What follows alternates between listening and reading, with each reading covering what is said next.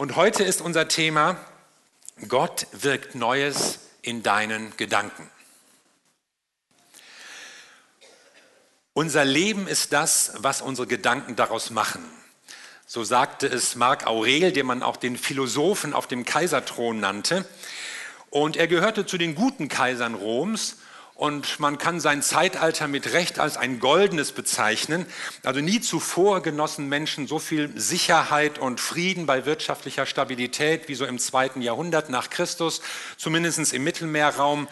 Und man muss mindestens anderthalb Jahrtausende, vielleicht sogar in unsere Zeit nach vorne blicken, um wieder eine Epoche zu finden, wo es ähnlich gute und sichere Lebensverhältnisse gab.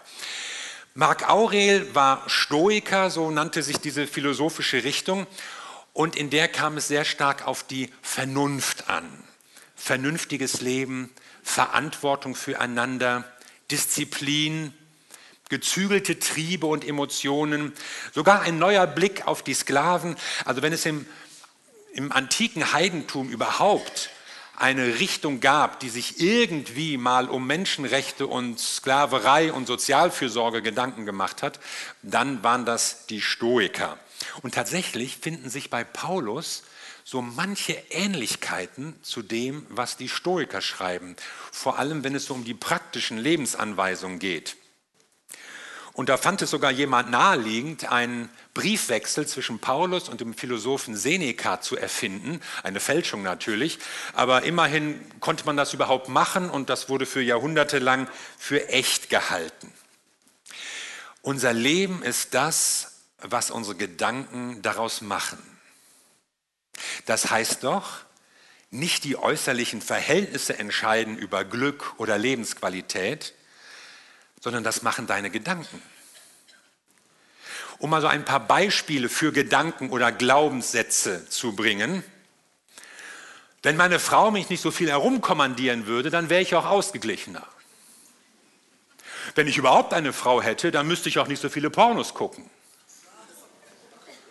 Wenn ich mehr verdienen würde, bräuchte ich mir nicht so viele Sorgen zu machen. Wenn meine Kinder nicht immer so viel herumschreien würden, dann hätte ich auch weniger Kopfschmerzen. Und jeder dieser Sätze macht dich abhängig von anderen, von Umständen, von irgendwelchen Dingen, die du nicht ändern kannst. Aber nicht dein Kontostand entscheidet darüber, ob du zufrieden bist, sondern deine Gedanken über Geld, über Wohlstand, über Reichtum. Was du erwartest, welche Ansprüche du hast, mit wem du dich vergleichst. Nicht dein Beruf oder dein Erfolg entscheidet über deine Lebensqualität, sondern was du darüber denkst. Von Goethe, unserem großen Dichter, wird gesagt, er könne sich kaum denken, dass er mehr als vier Wochen seines Lebens wirklich glücklich gewesen sei. Und dabei war das ein kluger Mann, weise, erfolgreich, beliebt, wohlhabend, konnte eigentlich arbeiten und machen, was er wollte. Die Frauen flogen ihm zu. Es ist sogar die Rechnung eines Tischlermeisters erhalten, der ein Bett im Hause Goethe reparieren musste, das wegen übermäßiger Beanspruchung zerbrochen war. Und trotzdem kein Glück. Was machen deine Gedanken aus deinem Leben? Was denkst du über dich? Was denken andere über dich? Das ist ja für manche eine noch viel wichtigere Frage. Komme ich an, werde ich gemocht, werden meine Beiträge geliked? Uns ist wichtig, was die Leute über uns denken. Und wenn du den Verdacht hast, da denkt jemand nicht gut über dich, dann betrübt dich das. Und wenn du glaubst, jemand erzählt etwas Negatives über dich, ja, dann glaubst du es vielleicht auch, bin ich bin ich wirklich so unsympathisch? Ja, warum will sich keiner mit mir treffen? Bin ich vielleicht wirklich zu dick, zu dünn, zu sonst was? Worauf richtest du deine Gedanken? Paulus, der Apostel, hat in Kolosser 3 Folgendes geschrieben. Wenn ihr nun mit Christus zu einem neuen Leben auferweckt worden seid, dann richtet euer ganzes Leben nach ihm aus. Richtet eure Gedanken auf Gottes unsichtbare Welt und nicht auf das, was die irdische Welt zu bieten hat. Gib deinen Gedanken eine neue Richtung. Auf Christus hin, auf das, was bei ihm zählt. Worauf richtest du dein Leben aus? Was ist dein Ziel? Was passt jetzt? Was passt nicht mehr? Es geht im christlichen Glauben nämlich nicht, wie manche meinen, um dumpfen Gehorsam gegenüber irgendwelchen Gesetzen, Kirchenregeln, priesterlichen Anweisungen, sondern es geht darum, wachsam zu sein, nachzudenken, reflektiert, so eine persönliche Feedback-Kultur zu leben. Liege ich richtig?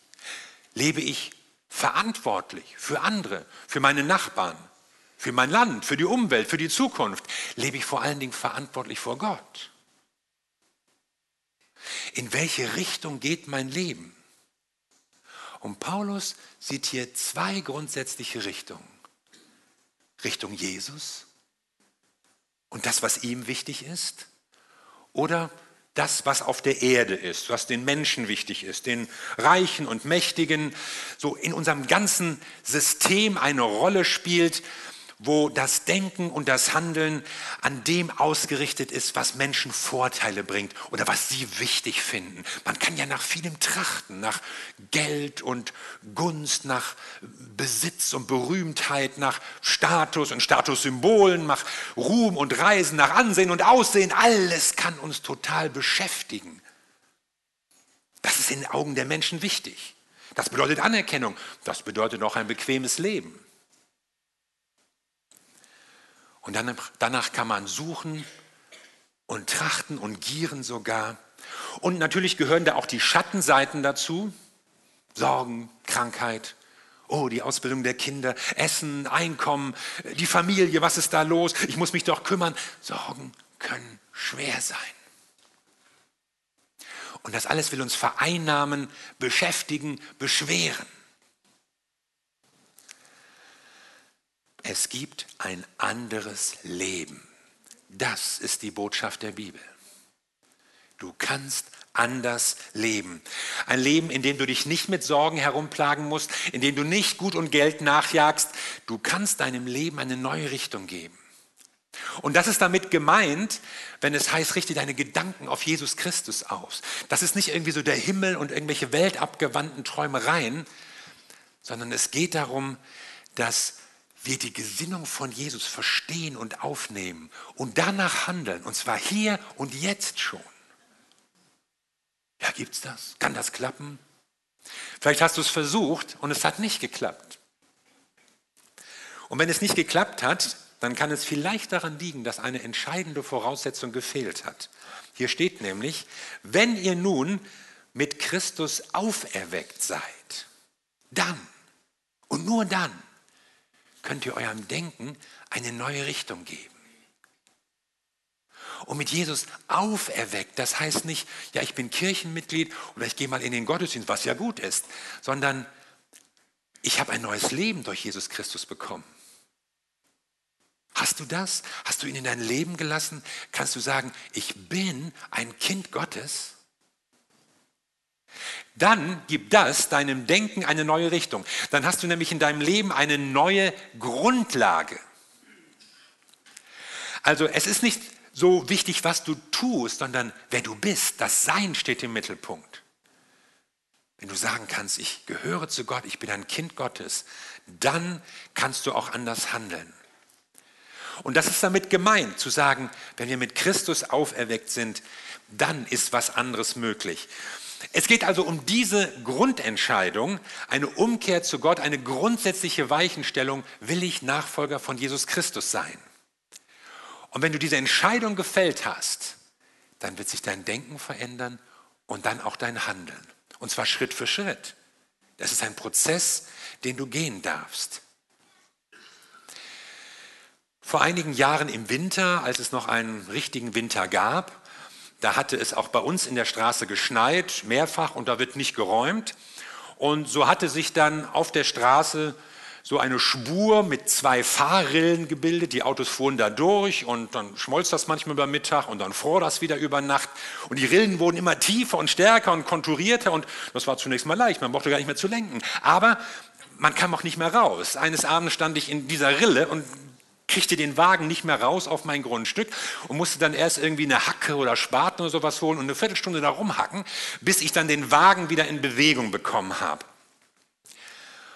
Und ich sage dir, Gott holt dich aus deinen eingefahrenen Rillen raus. Gott will dich auf eine andere Spur bringen. Er will dich auf einen anderen Kurs bringen. Und plötzlich heißt es dann nicht mehr für dich, ja, so bin ich eben, ich kann nicht anders, das lerne ich nie, so war das immer in meiner Familie.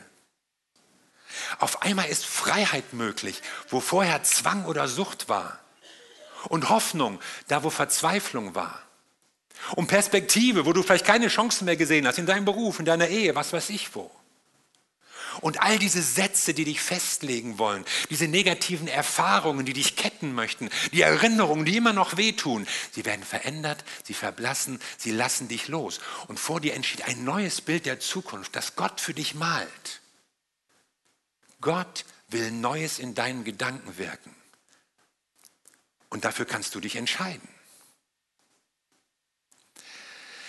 Eines dieser Unwörter, das sich mit diktatorischen Systemen verbindet, ist Gleichschaltung. Es soll keine konkurrierenden Interessengruppen mehr geben, sondern alles soll so auf einer Spur, zwangsweise auf einer Linie sein.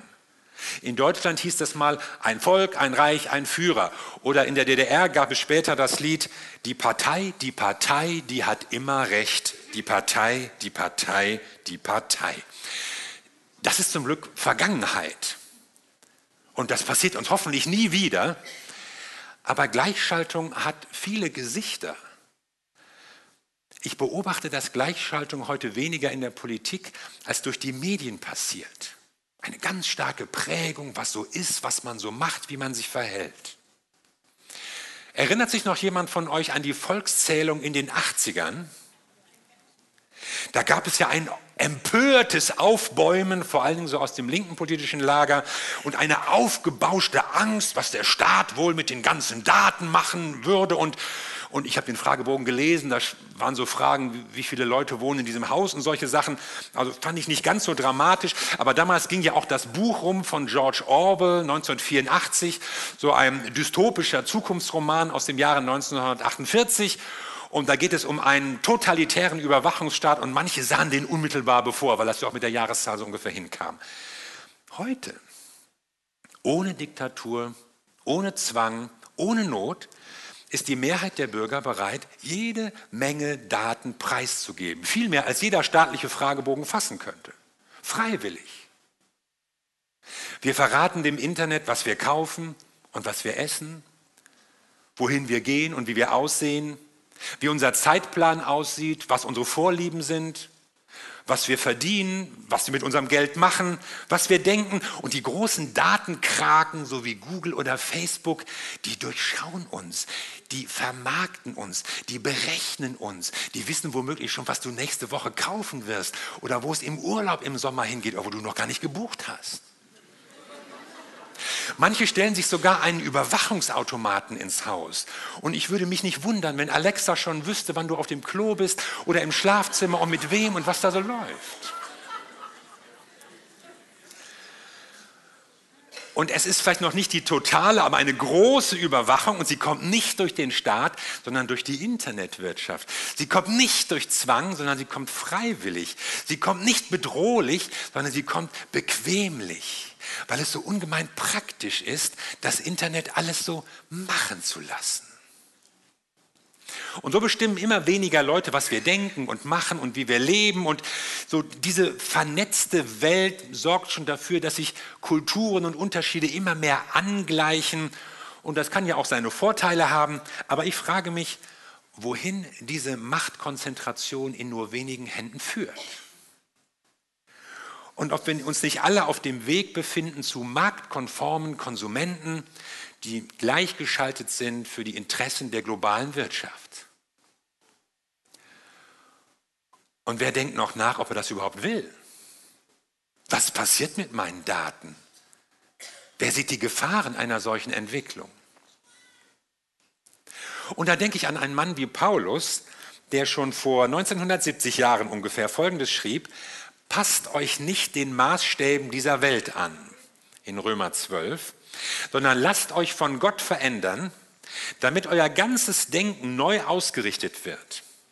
Nur dann könnt ihr beurteilen, was Gottes Wille ist, was gut und vollkommen ist und was ihm gefällt. lass dich nicht gleichschalten. Offenbar gab es schon in der Antike die Gefahr, dass man einfach mitmacht, macht, was alle machen. Doch kommt, sagt Paulus, wir Christen, wir gehen einen anderen Weg. Wir machen eben nicht alles mit, so wie alle das machen. Auch ihr in Rom, der Reichshauptstadt nicht.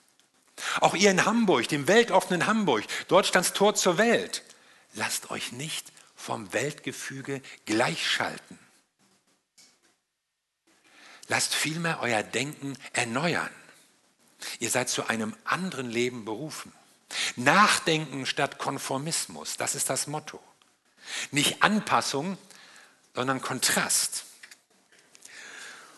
Und die Welt, sie drückt auf uns, sie übt einen großen Anpassungsdruck aus.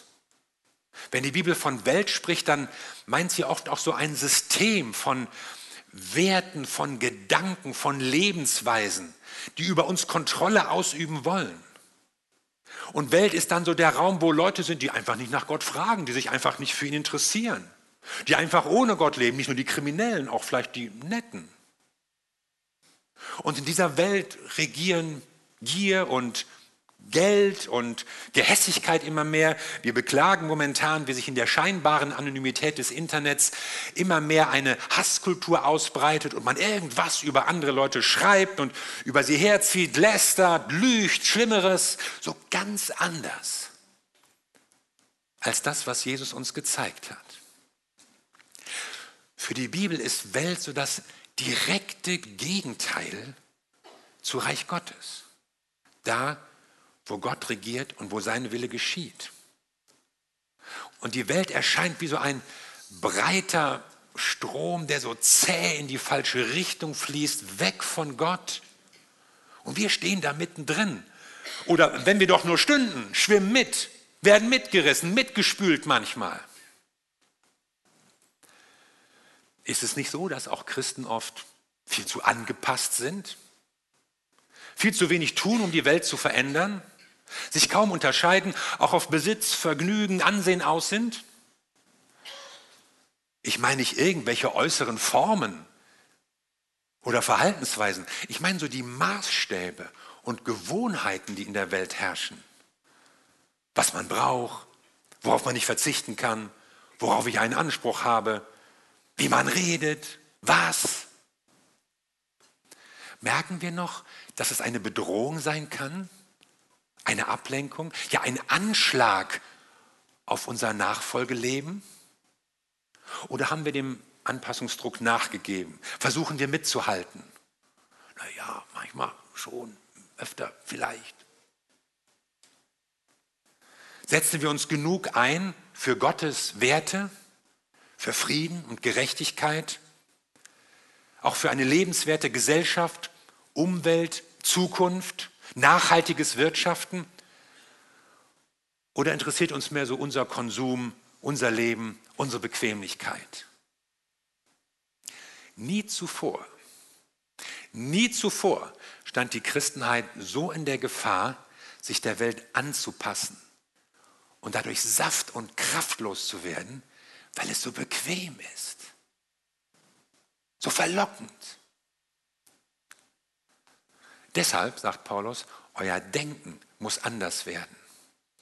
Ihr müsst nicht ein paar Sachen lassen. Euer Denken muss anders werden, nicht gleichförmig, sondern werdet verwandelt.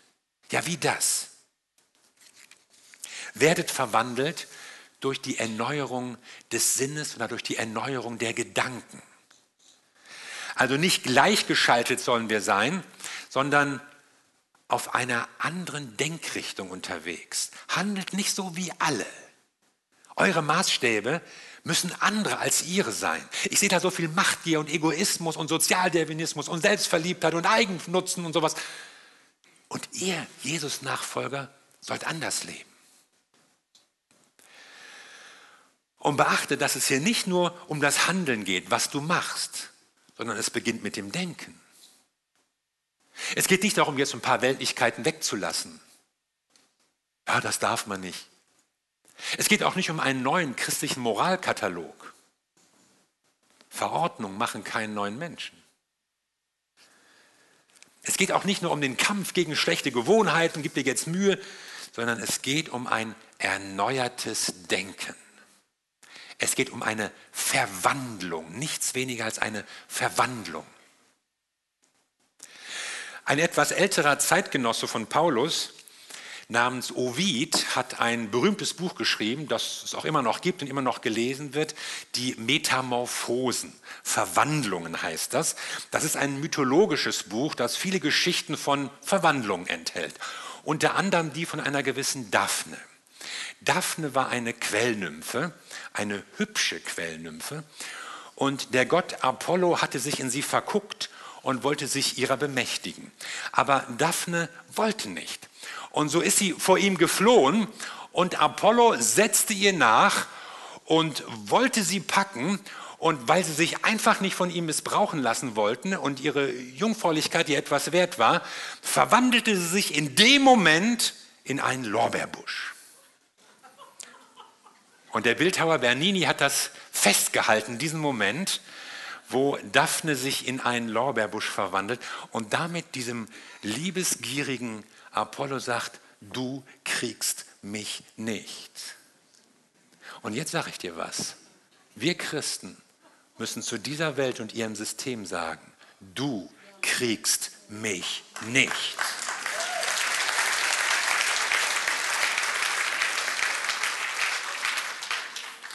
Und deshalb brauchen wir die Verwandlung. Denn die Welt und ihre Werte und ihre Götter sind hinter uns her. Aber wir können sagen, du kriegst mich nicht.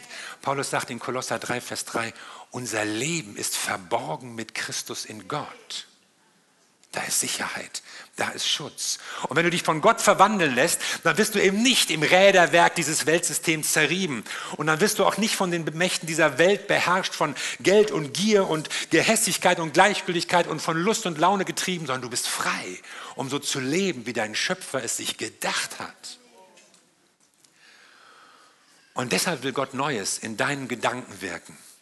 Und wenn du diese Verwandlung noch nicht erlebt hast, wenn du irgendwie noch in den Unwerten dieser Welt drin hängst, wenn du unzufrieden bist oder vielleicht von schlechten Fantasien beherrscht wirst, wenn dich vielleicht überhaupt nicht interessiert, was Jesus so sagt und möchte, dann sagt dir Gott, es gibt für dich ein anderes, ein besseres, ein neues Leben.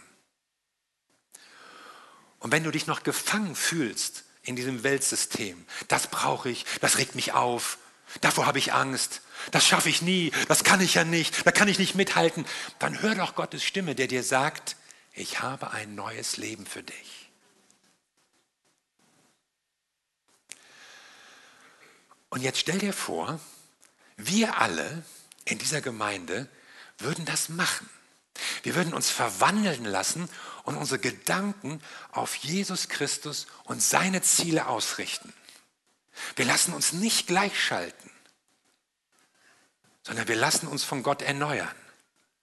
Wie würde sich das auswirken auf dein Leben, auf deine Familie, auf die Gemeinde, auf unsere Stadt?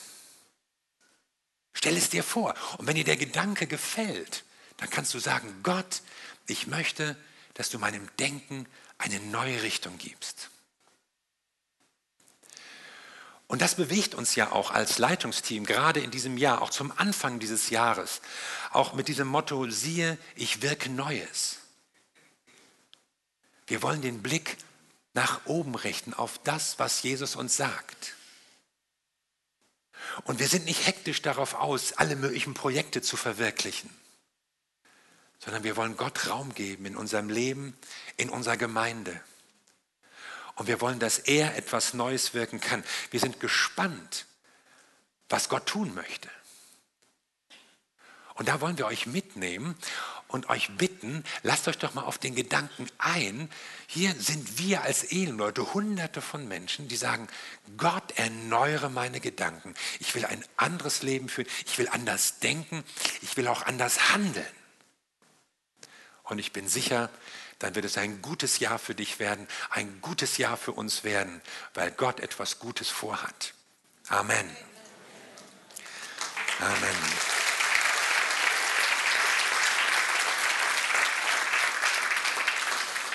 Lass uns zusammen beten.